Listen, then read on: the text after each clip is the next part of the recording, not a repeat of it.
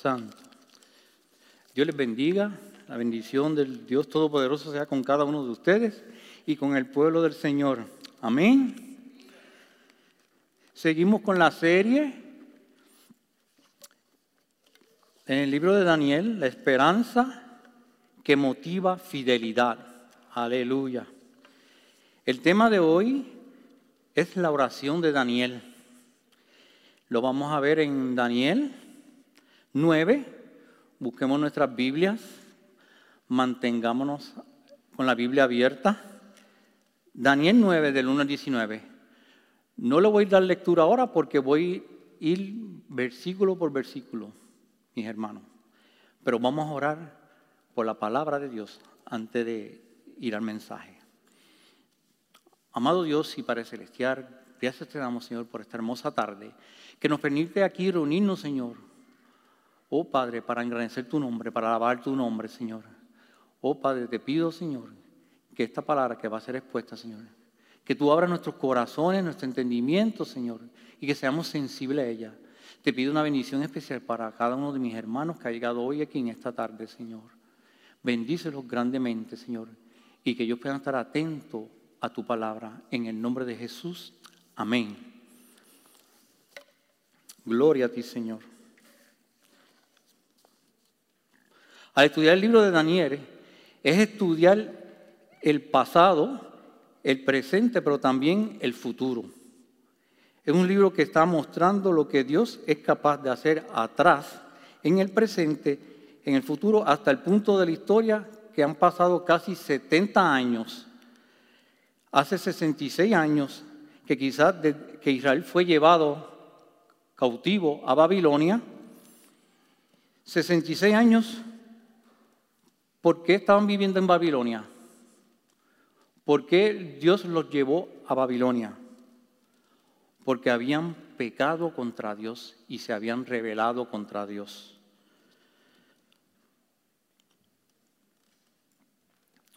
Pero en el capítulo 9 de, que vemos hoy, que vamos a estar viendo hoy, del verso 1 al 19, Dios hace un paréntesis, hace un descanso en medio de una aventura, en medio de demostrar que se viene para la humanidad en el futuro. Pero sin olvidar nuestra responsabilidad, debemos ver también lo que esta enseñanza nos tiene que decir para el presente, para el día de hoy. Dios siempre tiene una enseñanza de su palabra para el presente. En el capítulo anterior, que lo vimos la semana pasada, que el pastor nos predicó, Daniel tuvo una visión que lo dejó perplejo. En el último versículo del capítulo 8,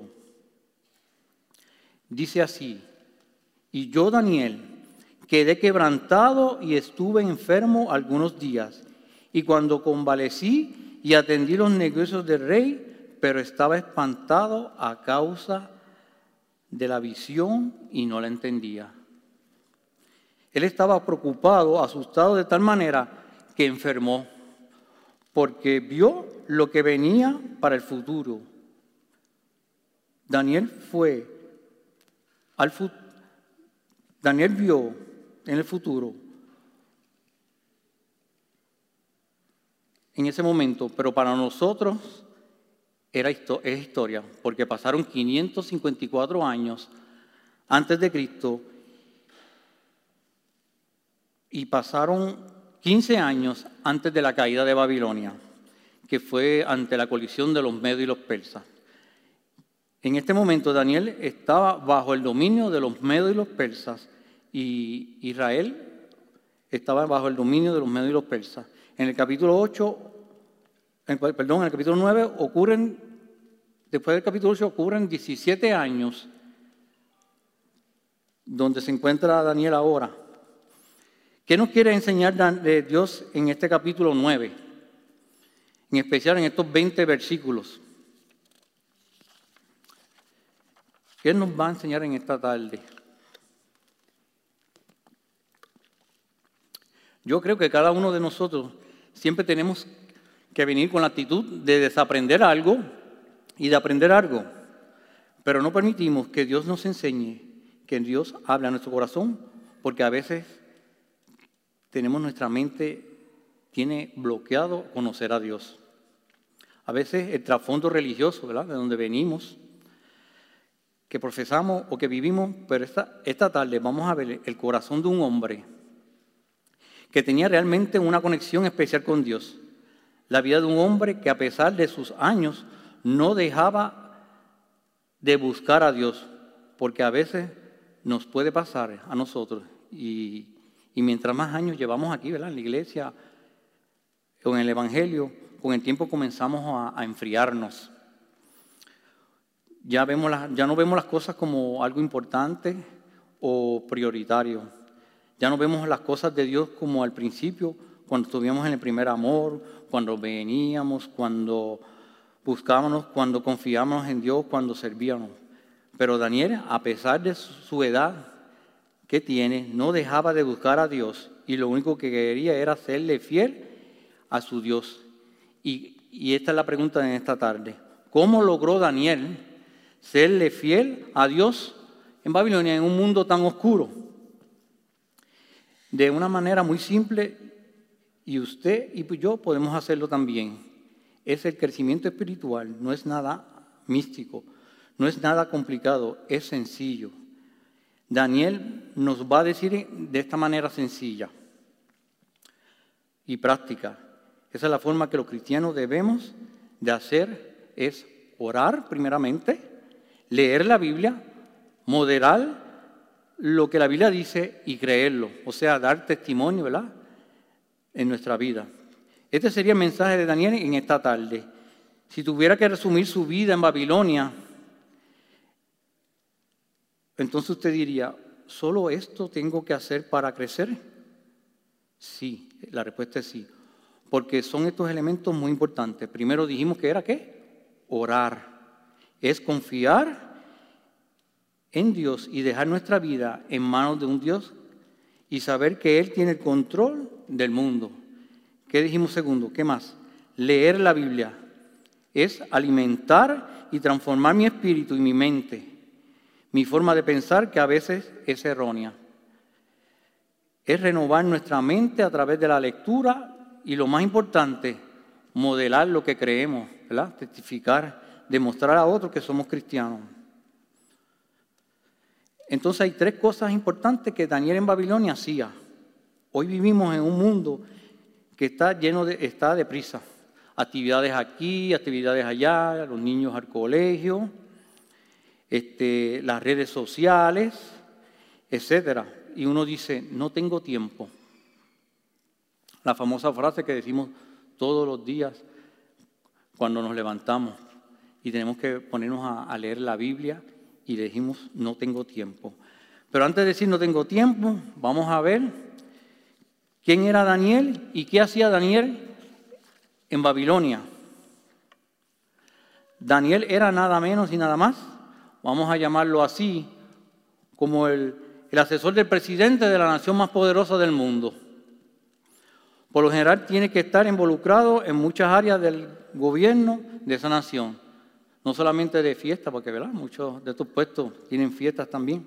Dice la Biblia que era un hombre tan íntegro que lo que él le recomendaba al rey o le asesoraba al rey, el rey lo ejecutaba. Era un hombre muy ocupado, era el primer ministro asesor de un reino, pero aún así sacaba tiempo para hacer estas tres cosas. ¿Qué dijimos que era? Orar, leer la Biblia y modelarla, o sea, testificar, dar testimonio de ella. Tres cosas importantes para cambiar nuestra vida y nuestra forma de pensar. Vamos al capítulo 9, el primer versículo. Vemos nuestra Biblia, dice, el año primero de Darío, hijo de Azuero, de la nación de los Medos, que vino ser rey sobre el reino de los caldeos. Aquí estaba hablando Daniel, cómo conquistaron a Babilonia. En el verso segundo dice, en el año primero de, de su reinado, yo Daniel, y miré atentamente en los libros el número de los años de que habló Jehová al profeta Jeremías que habían de cumplirse las desolaciones de Jerusalén en 70 años. Daniel, a pesar de su edad, hacía una cosa que muchos de nosotros quizás ni hicimos, no, lo hicimos el día de hoy, que era escudriñar la, la escritura. Aleluya.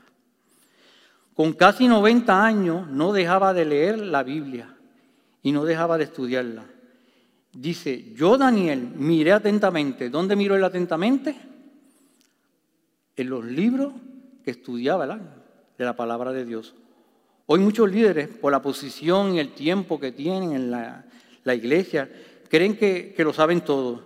Ya no leen la Biblia y peor aún, ni oran.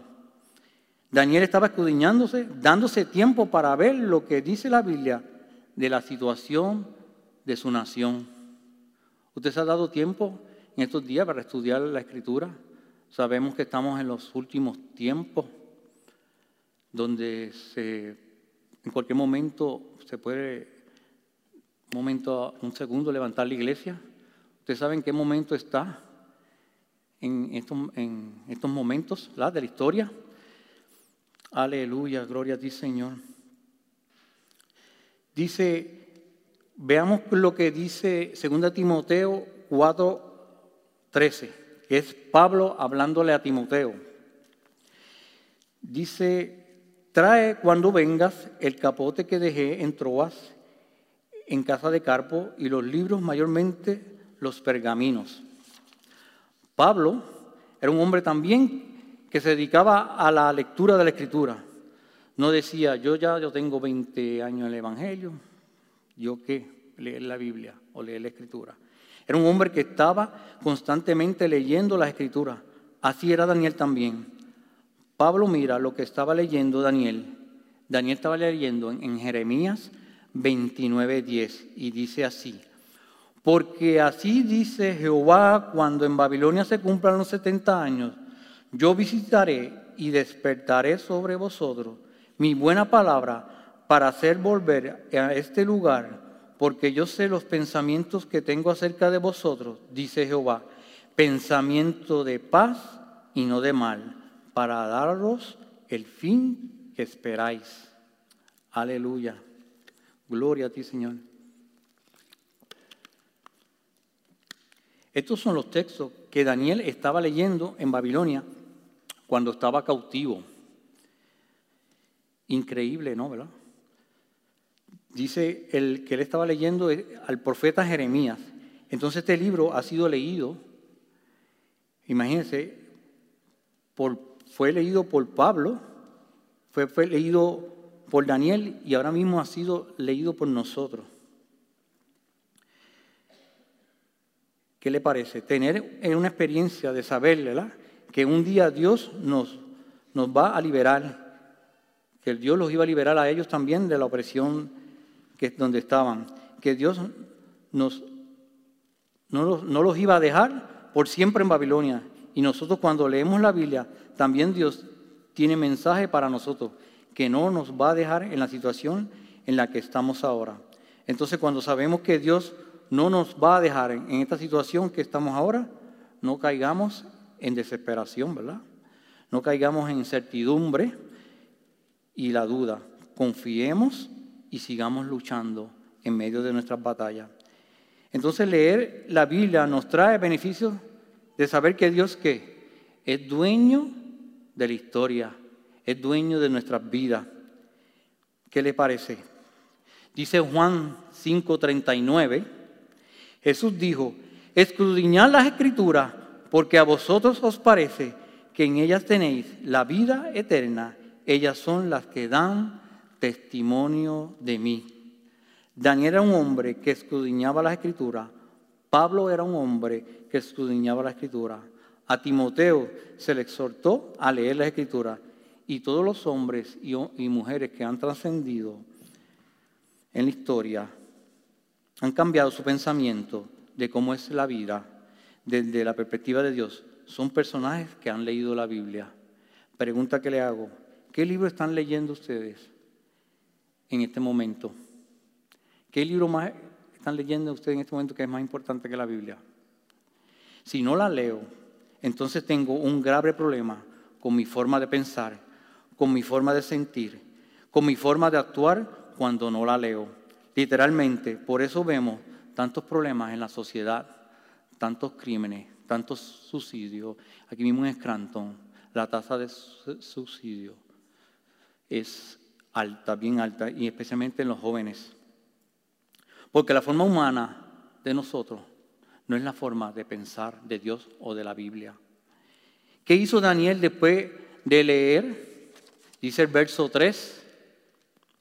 Y volví mi rostro a Dios, el Señor, buscándole en oración y ruego, en ayuno, silicio y ceniza.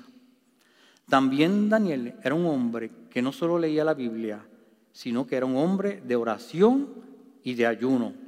Aquí vemos que Daniel estaba enfocado en el Señor, no estaba preocupado por su agenda, no se puso a orar pensando en las cosas que tiene que hacer, no estaba mirando a su reloj, tengo que irme a trabajar, sencillamente decidió entregar su tiempo, su vida y su corazón, sus pensamientos a Dios.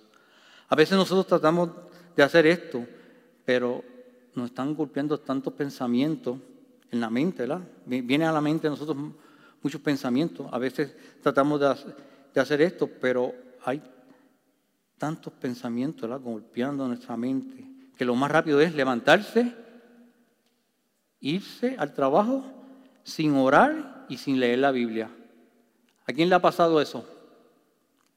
Muchas veces, ¿verdad? Nosotros, nuestra vida es tan deprisa que nos levantamos y no, no leemos la Biblia y arrancamos.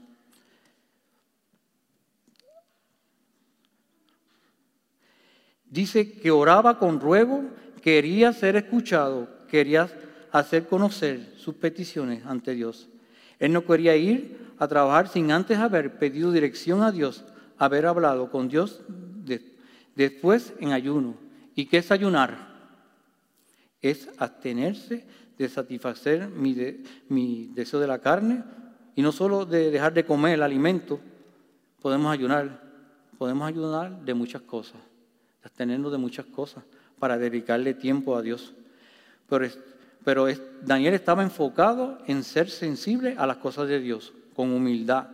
Él no fue ante Dios este, autoexaltándose ni exigiendo cosas, sino humillado. El hecho de que se haya puesto silicio y ceniza está reconociendo que quién era Dios y quién era Él. La Biblia dice, en Santiago 4:10. Humillaos delante del Señor y Él os exaltará. Aleluya. Y cuando está humillado ante el Señor, Él es sincero con el Señor. Daniel oró con compasión, con ruego, con ayuno, con humildad, pero sobre todo con qué? Con sinceridad. Aleluya.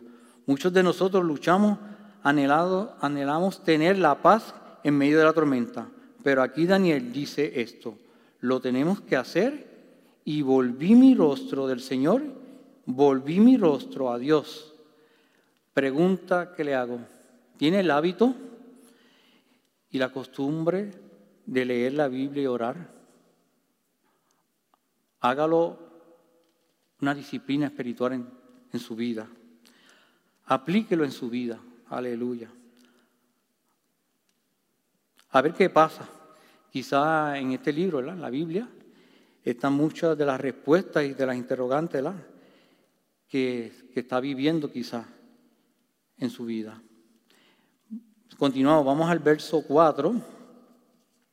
Dice, ¿qué oró Daniel? En el verso 4 dice, y oré a Jehová mi Dios, dice confesión diciendo, Ahora, Señor, grande y digno de ser temido, que guardas el pacto y la misericordia con los que le aman y guardan tus mandamientos. Y el 5 dice, hemos pecado, hemos cometido iniquidad, hemos hecho impiamente y hemos sido rebeldes y no hemos y nos hemos apartado de tus mandamientos y de tus ordenanzas. Aleluya. Eso Daniel lo hizo, ¿verdad? Con humildad. Está confesando los pecados de su pueblo y los pecados de él y Él está involucrándose con ellos también. La Biblia dice en Primera de Juan que si confesamos nuestros pecados, Él es fiel y justo para perdonarnos. Aleluya. Debemos, ¿verdad? Cada noche antes de acostarnos, debemos presentarnos a Dios y pedirle perdón a Dios. Porque a veces con una mirada, con un pensamiento, con algo que hacemos, ofendemos a Dios. Pero, pero esta oración es increíble y se confiesa. Aunque la Biblia no narra que Daniel tenía pecado o hacía pecado, él se sentía pecador porque él sabía que no era perfecto. No somos perfectos. A veces, a veces me molesta cuando dicen que la ciudad de Scranton y, especialmente la iglesia está haciendo mal o está haciendo bien. Pero si nosotros queremos cambiar y transformar esto, tenemos que hacer lo mismo, la misma oración que hizo Daniel en el verso 5. Hemos pecado, o sea, somos responsables. También tenemos parte en esto. Hemos cometido iniquidad, porque nadie puede decir que esta iglesia ha hecho mal o ha hecho bien y las responsabilidades caen entre uno o dos. Todos somos responsables de lo que pasa en nuestra sociedad, de lo que pasa con nuestro país, con la economía, con las leyes. Daniel dice que somos responsables de lo que nos está pasando, los que llegamos cautivos a Babilonia. Entonces todos somos responsables cuando nos pasamos el semáforo, la luz roja, cuando tiramos la basura en la calle, cuando evadimos los impuestos, cuando nos colocamos en una fila y nos colamos, cuando no respetamos a los demás. Somos responsables de la situación que pasa en el lugar donde estamos, en el trabajo, porque no cumplimos con nuestras responsabilidades. Somos responsables de lo mal que está mi familia. Somos responsables, mis hermanos. Todos, somos, todos hemos pecado. Santo Señor. Todos hemos ido en contra de Dios. Todos somos responsables. El día que hagamos algo al respecto, veremos los cambios tanto que anhelamos. Y esa es la oración del profeta Daniel. Nos hemos apartado de tus mandamientos y decretos y ordenanzas. Le hemos dado la espalda al Señor. Piense cuando usted la última vez que hizo algo, aleluya, y estaba consciente que no era bíblico. Hizo algo, Señor, ¿tú, tú actuarías así? ¿Tú harías así? Tiene que preguntarse cuando usted vaya a decir algo, lo que piense, no lo repita rápido. Y el Señor, ¿tú dirías así? ¿Harías así? Santo eres Señor, aleluya. Vemos el, vamos al verso 6, continuamos, dice, no hemos obedecido a tus siervos los profetas que en tu nombre hablaron a nuestros reyes, a nuestros príncipes, a nuestros padres y a todo lo que el pueblo de la tierra, y a todo el pueblo de la tierra, perdón. Daniel dice que no hemos obedecido a los pastores en su oración continua y dice, no hemos obedecido a tus siervos.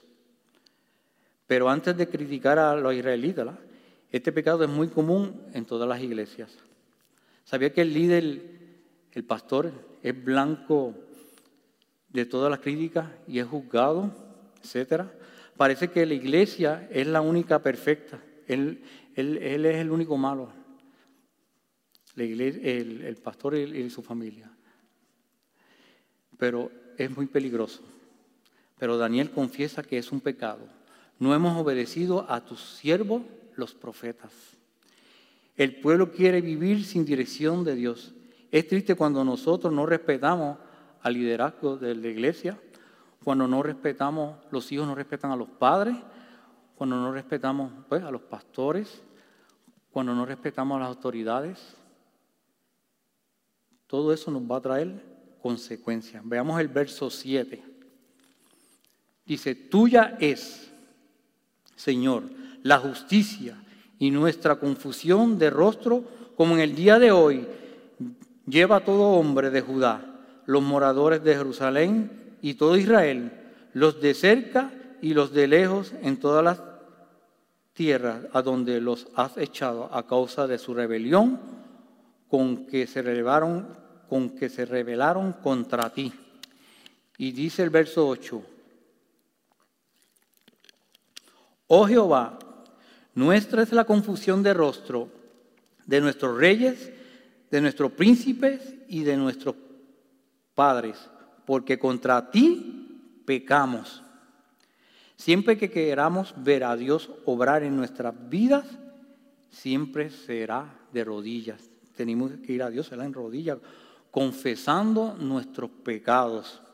A veces queremos ser libres de la ociosidad. Dice mente ociosa, taller del diablo. Queremos ser libres de la, de la ociosidad, de los celos, de la lujuria. Ser libres entonces de cosas que nos hacen seres humanos peligrosos para la iglesia, peligrosos para la relación unos con otros y peligrosos para la sociedad. Es únicamente cuando reconocemos que necesitamos cambiar algo en nuestro interior. A veces tenemos que vernos en el espejo del alma. No solo el espejo que muestra nuestro rostro. Cuando nos vemos en el espejo, nos vemos bonitos. Pero el espejo del alma nos muestra nuestro interior, lo hermoso, porque muestra también el mar que hay en nuestro interior y no en el exterior. Tenemos que vernos en el espejo del alma. Dice el verso 9, de Jehová nuestro Dios es el tener misericordia y el perdonar, aunque contra Él nos hemos rebelado. Y el 10, y no obedece, Semos a la voz de Jehová nuestro Dios para andar en sus leyes que, era, que Él puso delante de nosotros por medio de sus siervos, los profetas. ¿Qué es lo que está diciendo Daniel aquí? Que no hemos obedecido qué? La palabra de Dios. En esta sociedad ahora, en esta sociedad, ahora también muchos de los males, por no decir todos, es por no qué? por no obedecer la palabra de Dios. Simple. Todos los seres humanos, de manera consciente y de una manera práctica, decimos obedecer la Biblia y le aseguramos que el 98% de los males desaparecen y sobre todo experimentará la paz que da la obediencia, la obediencia a Dios, simple. La paz me hace dormir tranquilo, en mi cama sin estar preocupado que alguien me va a acusar. Dice la, palabra de Dios, en paz, en paz me acostaré y así mismo dormiré, porque solo tú me haces vivir confiado. Aleluya. Escuche bien, qué triste cuando como cristianos, como hijos de Dios, menospreciamos la palabra de Dios. Eso no es nada nuevo. En los días de Daniel también lo hicieron. El pueblo que amaba a Dios, dice usted, pues estos judíos, ¿verdad? Eran malos, qué tontos, ¿verdad? Tenían las escrituras y, no la, y no la obedecían. Era lo máximo en ese tiempo y no la obedecían. Hoy en día también lo hacemos. Leemos la Biblia, pero no la vivimos. Escuche bien, hemos preferido ir tras la fuerza y la dirección de nuestras emociones nos llama más la atención venir aquí, tener un show, un espectáculo, tener un, buen grupo de música, un buen ministerio, pero ¿qué es mejor? Tener un buen tiempo de de la lectura de Dios, de obedecer la palabra de Dios. No hemos dicho, es tiempo de obedecer la palabra de Dios. Aleluya.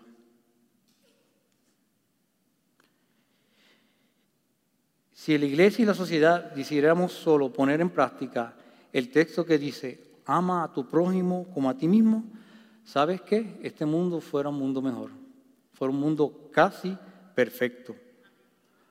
Porque dice, amas a la persona que está a tu lado o sentada a tu lado, y significa que si la amas, no le mientes, no le robas, cuida su corazón, cuida su reputación, porque la Biblia dice que el amor no hace nada indebido. Aleluya. Lo que hace falta es una sociedad ponerle en práctica, ¿verdad?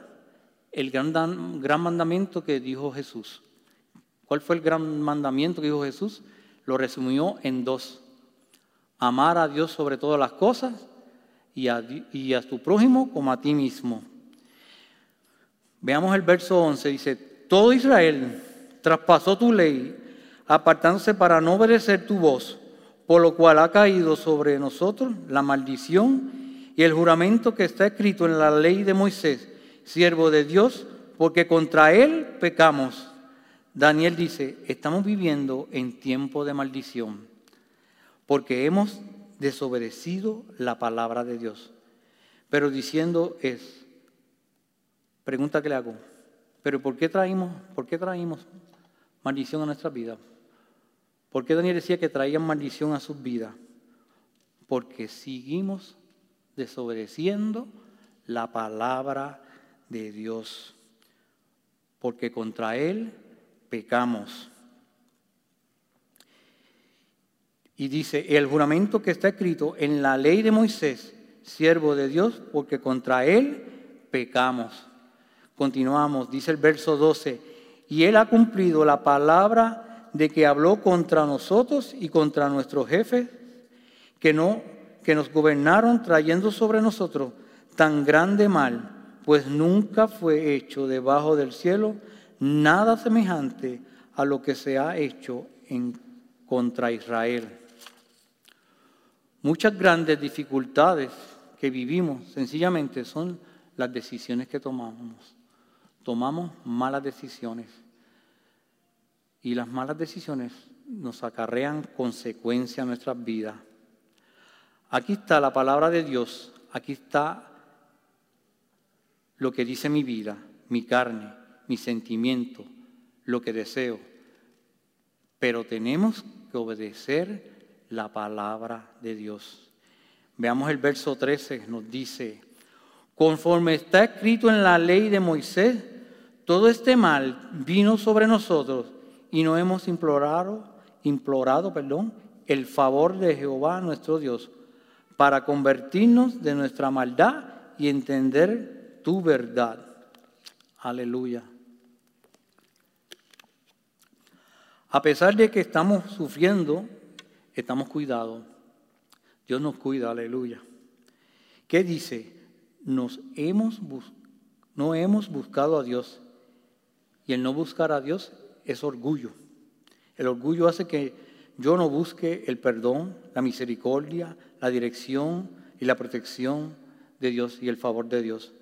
Prefiero ir de esclavo, prefiero vivir en la miseria que buscar el favor de Dios. No obedecer a nuestro Dios para convertirnos de nuestras maldades y entender qué cosa es la verdad, o sea, para corregir lo que estamos haciendo mal, pero muchas veces no queremos ser corregidos porque nos gusta el placer. Y hemos confundido en esta sociedad placer con fidelidad, con felicidad, perdón. Es placentero, pero no produce felicidad. Aleluya. Vamos a ver el verso 14, dice, por tanto Jehová veló sobre el mal y lo trajo sobre nosotros. Porque justo es Jehová nuestro Dios en todas sus obras que ha hecho, porque no obedecimos a su voz. Esta es una oración que Daniel hizo. Estas son las oraciones que hoy en día oímos, ¿verdad? de mucha gente. Quiero mi casa, quiero mi carro, quiero mi viaje. Te ordeno, Dios, declaro. A Dios no se lo ordena. Dios hace como Él quiere y lo hace en su voluntad. Aquí está orando un verdadero profeta, no como los profetas de hoy, que declaran y ordenan a Dios. De Daniel no se habla de que cometió pecado, pero las personas que son santas, que son sensibles a Dios, entienden la magnitud de lo que, del pecado. ¿Y quién es Dios? Todo lo, lo que estamos viviendo, los problemas financieros, los problemas de pareja, los, los problemas con los hijos, los problemas con el ministerio. Es bien sencillo. No hemos obedecido la palabra de Dios. Estamos pagando las consecuencias. Desobedecieron a Dios de una manera, de una manera deliberada. Claramente nos dice que debemos hacer y lo que no debemos hacer. Las cosas que la Biblia dice, como tales como no cometer adulterio, no fornicar, no tengas yugo desigual, no matarás, honra a tu padre a tu madre, ama a tu prójimo, haz el bien, sirve a los demás. Nada de lo que ocurría en la nación de Israel era sorpresa para ellos. Dios se lo había advertido desde siempre y dice, consecuencia por la desobediencia, pagarás el precio. Porque Dios no juega con lo que dice. Lo que Dios dice, lo hace. ¿Qué hace usted ante una semejante condición? ¿Podemos ser indiferentes a Dios? ¿Continuar con nuestra vida? ¿O podemos hacer un alto a nuestra carrera criminal en contra de nosotros? Porque pecar es destruirla, destruirnos y agredirnos a nosotros mismos. Verso 15 dice, ahora pues, Señor, Dios nuestro, que sacaste a tu pueblo de la tierra de Egipto con mano poderosa y te hiciste renombre cual tienes hoy. Hemos pecado, hemos hecho impiamente. Porque Daniel está tan enfocado, porque Daniel está tan enfocado y tan consciente hablando de las rebeliones del pueblo? Porque a veces pensamos que realmente somos muy perfectos.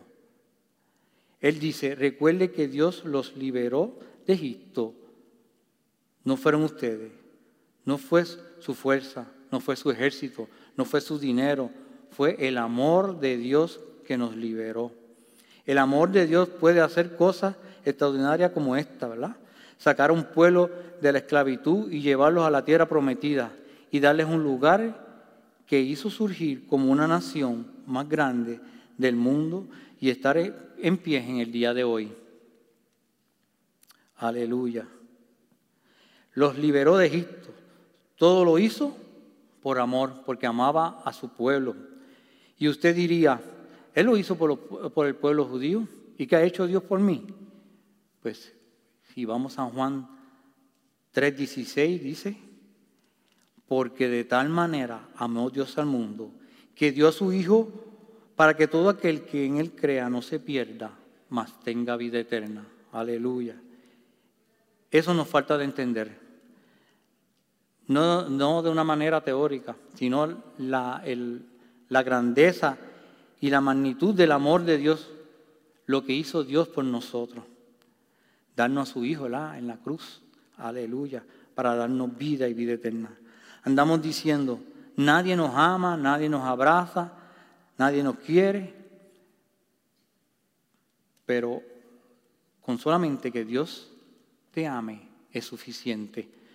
A veces venimos a la iglesia, mira, aquel hermano no me miró, aquel hermano no me dio un abrazo, no me saludó. Pero venimos a la iglesia a llenarnos de Dios y a llenarnos de Cristo.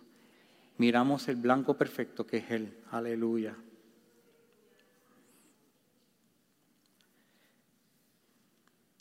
A veces queremos ver también milagros. El milagro más grande, los cojos que caminen, los ciegos ven, sean la gente sanada de cáncer, pero el milagro más grande que ha hecho Dios en nuestras vidas, ¿cuál ha sido? La salvación que nos ha dado a través de Jesucristo. Aleluya. Ese regalo tan hermoso que nos hizo Dios. Verso 16. Oh Señor, conforme a tus actos de justicia. Apártese ahora tu ira y tu furor de sobre la ciudad de Jerusalén, tu santo monte, porque a causa de nuestros pecados y por la maldad de nuestros padres, Jerusalén y tu pueblo son el aprobio de todos de en derredor nuestro. Daniel está pidiendo la paz de Jerusalén. Mientras haya paz en Jerusalén, hay paz en el mundo. Cuando usted vea que no hay paz en Jerusalén, el mundo completo tendrá un problema, un caos. Dice el verso 17, ahora pues, Dios nuestro, oye la oración de tu siervo y tus ruegos y haz que tu rostro resplandezca sobre tu santuario asolado por amor del Señor. Aquí está Daniel apelando al amor de Dios. En nuestras oraciones, todo debemos ser, todos debemos apelar al amor de Dios y a la misericordia de Dios. Por tu amor y por tu misericordia, restaura mi matrimonio. Por tu amor y por tu misericordia, salva a mis hijos. Por tu amor y tu misericordia, salva a mis familiares. Por amor a ti, Señor. Aleluya. Porque el amor tiene el poder de hacer todo esto y mucho más. El amor de Dios. Versículo 18. Inclina, oh Dios mío, tu oído y oye. Abre tus ojos y mira nuestras desolaciones y la ciudad sobre la cual es invocado tu nombre, porque no elevamos nuestros ruegos ante ti confiados en nuestra justicia, sino en tus muchas misericordias. Aleluya. Daniel aquí está orando al Señor. Dice, no soy santo, no soy el más santo, no soy el más justo, sino por tu misericordia. Aleluya. Y dice el verso 9, oye Señor, oh Señor, perdona, presta oído, Señor, y hazlo. No tardes, por amor de ti mismo, Dios mío, porque tu nombre es invocado sobre tu ciudad y sobre tu pueblo. Escucha la oración de un hombre que dice, lo hizo con humildad. Aleluya. Cuando, y lo hizo también constantemente. Lo hizo apelando al amor de Dios. Cuando nos presentemos a Dios, ¿verdad? Lo debemos hacer con humildad y hacerlo constantemente. El amor de Dios cambia al mundo. Aleluya. Y este mundo sería mejor, ¿verdad? Si todos obedeciéramos al gran mandamiento. Amar a Dios sobre todas las cosas y a tu prójimo como a ti mismo. Gloria a ti. Vamos a estar concluyendo. Y la primera aplicación dice, debemos ser humildes y reconocer nuestros pecados con sinceridad delante de Dios. La oración se hace con gran ahínco y con, profunda humildad. La oración se hace con gran solicitud por los demás y no solo por nuestras necesidades. Cuando nos vamos delante de Dios. Pensemos en las necesidades de nuestros hermanos, en los problemas de mis hermanos primero y después pongamos las necesidades de nosotros. Porque Dios ve, ¿verdad? Que no somos egoístas para nos, todos para nosotros. Le pedimos Dios, yo, yo necesito, yo necesito. Acordemos de nuestros hermanos primero, de los que están en necesidad. Santiago dice 5.16, dice, la ferviente oración del justo, obrando eficaz, puede mucho. Gloria a ti, Señor. Siempre la oración del justo es escuchada. Dios les bendiga. Vamos a orar para terminar con este mensaje. Padre, en esta hermosa tarde, Señor, hemos puesto tu palabra, Padre. Te pido, Señor, que no retorne atrás vacía, Señor, que ella pueda calar en lo más profundo de nuestros corazones, Señor, y que podamos poner en práctica, Señor, esas tres cosas que dijiste en tu mensaje. Orar, leer la Biblia y ponerla en, por obra, ponerla en práctica. Señor. Oh Padre, bendícenos tu grace, bendice a Town Church, Señor, que podamos seguir adelante. En el nombre de Jesús. Amén.